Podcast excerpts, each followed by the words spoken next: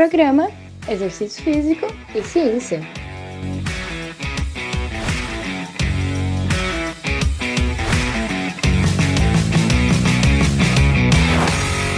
Está começando mais um Exercício Físico e Ciência. Sou o Fábio Dominski e esse é o programa de rádio e podcast que trata de exercícios a partir da visão científica. Você já ouviu falar no efeito placebo? Bom, o efeito placebo descreve um resultado favorável que ocorre por causa da crença ou da expectativa de que alguém recebeu uma intervenção positiva. Dada aí a prevalência de efeito placebo que ocorre em várias áreas, pesquisadores em uma ampla gama de disciplinas tentaram controlá-los por quase 80 anos, com o primeiro ensaio clínico controlado com a utilização de placebo publicado no ano de 1944. E aí, nas últimas duas décadas, da mesma forma, pesquisadores em ciências do esporte e do exercício mostraram que os efeitos placebo e nocebo podem ter um grande impacto no desempenho atlético, no nosso desempenho no exercício físico, no esporte. O placebo você já sabe o que é, mas e o efeito nocebo? Aí é quando faz mal. A ideia de placebo e nocebo são muito parecidas, mas a gente usa o termo placebo quando a pessoa acredita que está tendo os benefícios e o nocebo quando ela acha que está tendo os efeitos adversos. Então, o nocebo é a sensação de que está ocorrendo aí efeitos colaterais que são esperados com o medicamento que está sendo utilizado ali. Notavelmente, os estudos que investigam o efeito placebo nas ciências do esporte e do exercício são conduzidos com, por exemplo, su suplementos como cafeína, a creatina, carboidratos e até mesmo esteroides anabolizantes, só que de forma com efeito placebo como uma cápsula que tem farinha em vez de creatina, por exemplo. Quando o tratamento é administrado na forma de comprimidos, injeções, cápsulas ou outras formas em que há, é possível uma comparação, é, então se torna mais fácil estudar os efeitos de um placebo. Mas nas ciências do esporte, a gente frequentemente compara a eficácia de diferentes intervenções de treino.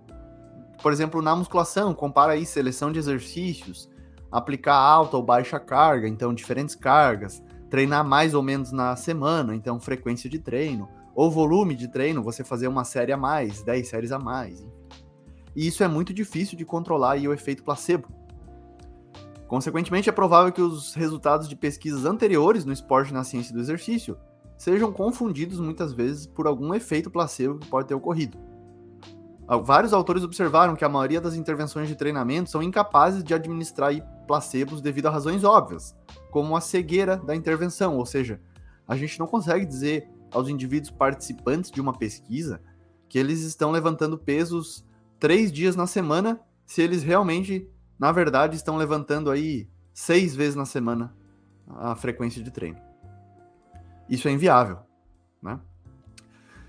Bom, se a gente entrar aí mais especificamente para o nosso estudo de hoje, que avaliou esse efeito placebo, eles essa introdução, claro, é toda do artigo, e aí eles colocam que um conceito atual de treinamento bem recente, na verdade, dentro da ciência do esporte, é treinar de acordo com o perfil individual de força e velocidade.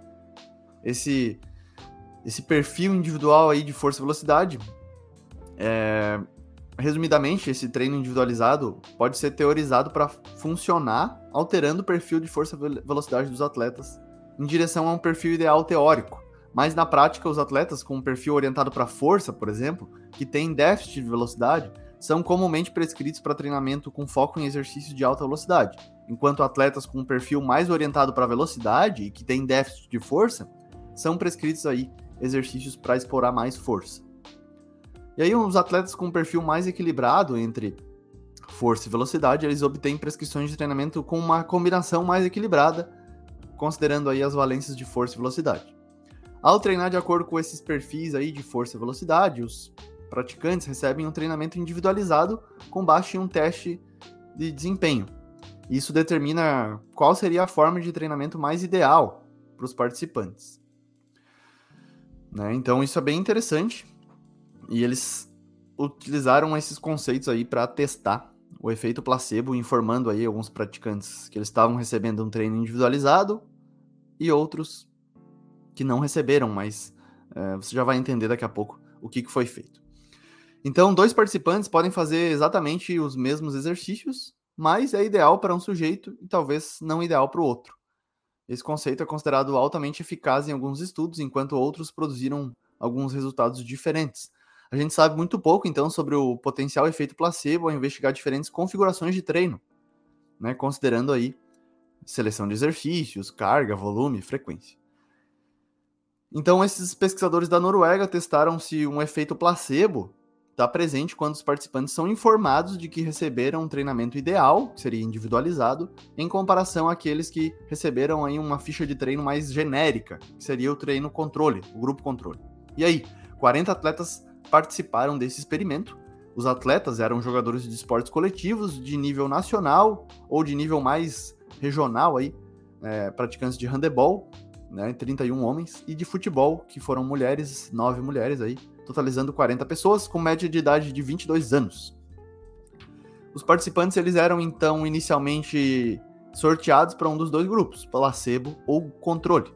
Em cada um desses grupos, eles foram novamente randomizados para um programa genérico de treinamento de força ou um treinamento individualizado baseado no perfil de força e velocidade ali. E aí isso varia de cada indivíduo.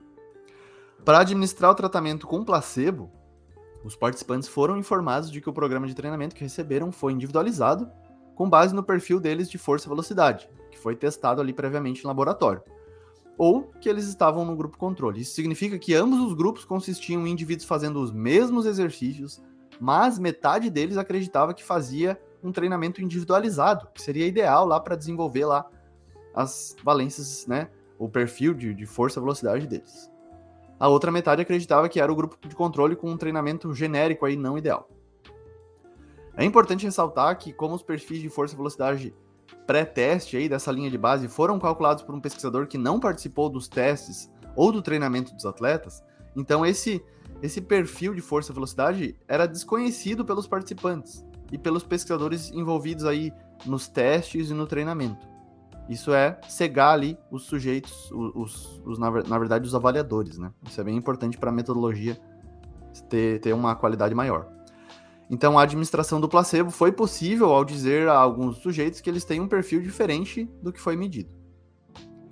Então, um exemplo: os participantes do grupo placebo que receberam um treinamento focado na força foram informados que seus perfis de força e velocidade eram orientados para velocidade, que teriam um déficit de força e que o treinamento com carga pesada era o treinamento ideal para eles.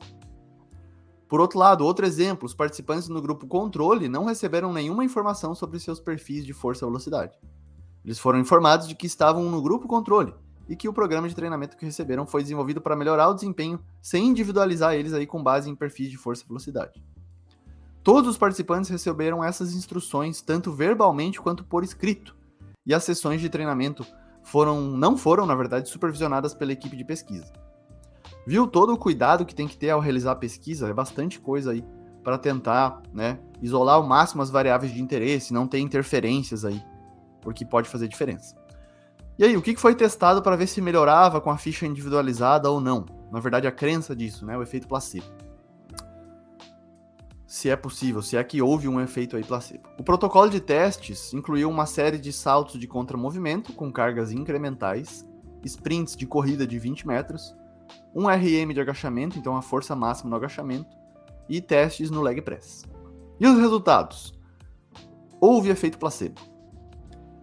Então o placebo aumentou a força máxima no agachamento mais do que o controle, 5% versus quase 1% do grupo controle. Então aí quem acreditou está recebendo um plano de treinamento individualizado, melhorou mais a força no agachamento. O grupo placebo aumentou a espessura muscular em comparação com o próprio grupo antes da intervenção, né? Isso é importante também. Enquanto não houve alteração da linha de base no controle, então o grupo controle não melhorou ali a espessura muscular. O placebo teve adesão, o grupo placebo, né? Teve adesão ligeiramente maior em comparação ao grupo controle, 82% contra 72%, então aderência também e aí não foram observadas diferenças significativas entre os grupos no salto contra movimento, nos 20 metros ali. Mas o resultado mais importante foi de que, apesar dos grupos passarem pelo mesmo treino, os participantes que foram informados que estavam no grupo de intervenção, placebo, melhoraram seu agachamento né, na força máxima dele mais do que os do grupo controle. Só que, na verdade, eles fizeram o mesmo treino, tá? E aí, além disso, os indivíduos do grupo placebo tenderam a aumentar a espessura muscular, o que foi fortemente correlacionado com mudanças na força das pernas. Esse foi o primeiro estudo que investigou o efeito placebo como consequência da alteração das expectativas dos participantes de uma intervenção de treino. Tá? Isso é bem interessante, foi bem legal. E até se a gente extrapolar aí, muitas pessoas podem achar que, ah, então eu estou comprando aqui um, tre um treino, uma planilha de treino de um blogueiro e funcionou, na verdade pode ser um efeito placebo. você pode estar tá condicionado a acreditar que aquilo foi feito especialmente para você, quando na verdade é um Ctrl C e Ctrl V. E isso não foi o causador da melhora. Interessante. Esse estudo é bem interessante. Se eles compararam na literatura aí, né, eles foram, esses autores noruegueses foram para a literatura ver e eles encontraram uma revisão recente sobre o assunto que resumiu os resultados da pesquisa de placebo nas ciências do esporte e do exercício encontraram aí um tamanho de efeito combinado de 0,37, combinando aí uma variedade de tratamentos com placebo. Isso varia os efeitos bastante do tipo de placebo administrado. Por exemplo, auxiliares ergogênicos nutricionais e mecânicos tiveram um efeito placebo pequeno a moderado, o tamanho de efeito aí de 0,35 a 0,47. Já o efeito dos esteroides anabolizantes com placebo tiveram maior impacto no desempenho. Olha só, 1,44 o tamanho de efeito. Os efeitos de um placebo evocado aí por uma droga semelhante à eritropoetina, a EPO, sobre o desempenho foram igualmente encontrados por provocar grandes efeitos, 0.8 aí. Né, e aí também eles vão para a estimulação nervosa transcutânea, tem tamanho de efeito moderado a alto, enquanto aminoácidos, cafeína, tudo de forma, claro, efeito placebo, tem tamanho pequeno a moderado. Tá? Suplementos esportivos falsos, né, que também demonstram ter pequeno efeito no desempenho, 0.2 aí o tamanho de efeito desses placebos. Então, outras coisas, imersão em água fria, bicarbonato de sódio, carboidrato, beta-alanina, fitas e pulseiras magnéticas não tiveram efeito mensurável. O tamanho do efeito no presente estudo, 0.26, é comparável à literatura, onde os suplementos esportivos falsos podem ser né, a nível de comparação aí também. Beleza? Então esse esse estudo aí, publicado na revista Scientific Reports, por pesquisadores noruegueses, mostrou aí os efeitos de você ser informado que você está no grupo de intervenção, mas na verdade você não estava. Esse é o efeito placebo que aumentou aí a força no agachamento. Você acreditar que você recebeu um treino é, personalizado, individualizado ali, causou um pouco de melhora comparado ao grupo controle. Beleza? Recomendações práticas, galera. Se você é praticante de exercício, busque de fato aí um treinamento individualizado com um bom profissional, um cara credenciado, um cara aí, né, que leve realmente o trabalho a sério. A gente vê hoje aí muitas consultorias online em que há de fato um Ctrl C e Ctrl V muitas vezes das planilhas de treino. Isso é preocupante porque o princípio de treinamento básico aí é a individualidade, individualidade biológica, perdão. Então é respeitar as características individuais, e analisar todo o ambiente que o indivíduo tem, toda a rotina dele, toda a qualidade, né, considerar o sono, a alimentação, são muitas variáveis e cada pessoa vive uma vida. Né? Cada pessoa tem a sua realidade, o seu contexto e precisa ser levado em consideração isso para a gente prescrever. Né? Os seus gostos e o que não gosta no treino, né? Para pessoas que não são atletas, por exemplo, isso é importante para manter a pessoa ali e aí, claro, com a constância ter alguns resultados. Né? Mas são muitas variáveis e precisa realmente um profissional tá atento. Se você é profissional, aí você tem que levar a sério, claro. Você tem que fazer jus aí à sua responsabilidade, né? Não copiar e colar treinos. Você pode ter ali uma base teórica para prescrever os treinos, é claro, deve ter, mas considerar as individualidades pessoais ali, individuais, preferências, né, e necessidades de cada aluno, cada cliente é, é de suma importância. Não tem como fazer diferente. E assim aí, claro, o trabalho vai ficar mais qualificado ainda. Beleza? Então, esse foi mais um Exercício Físico e Ciência. Lembrando que todos os nossos programas estão no Spotify, no Google Podcasts, na Amazon Music e no Apple Podcasts. Um abraço e até a próxima. Você ouviu Exercício Físico e Ciência com o professor Fábio Dominski.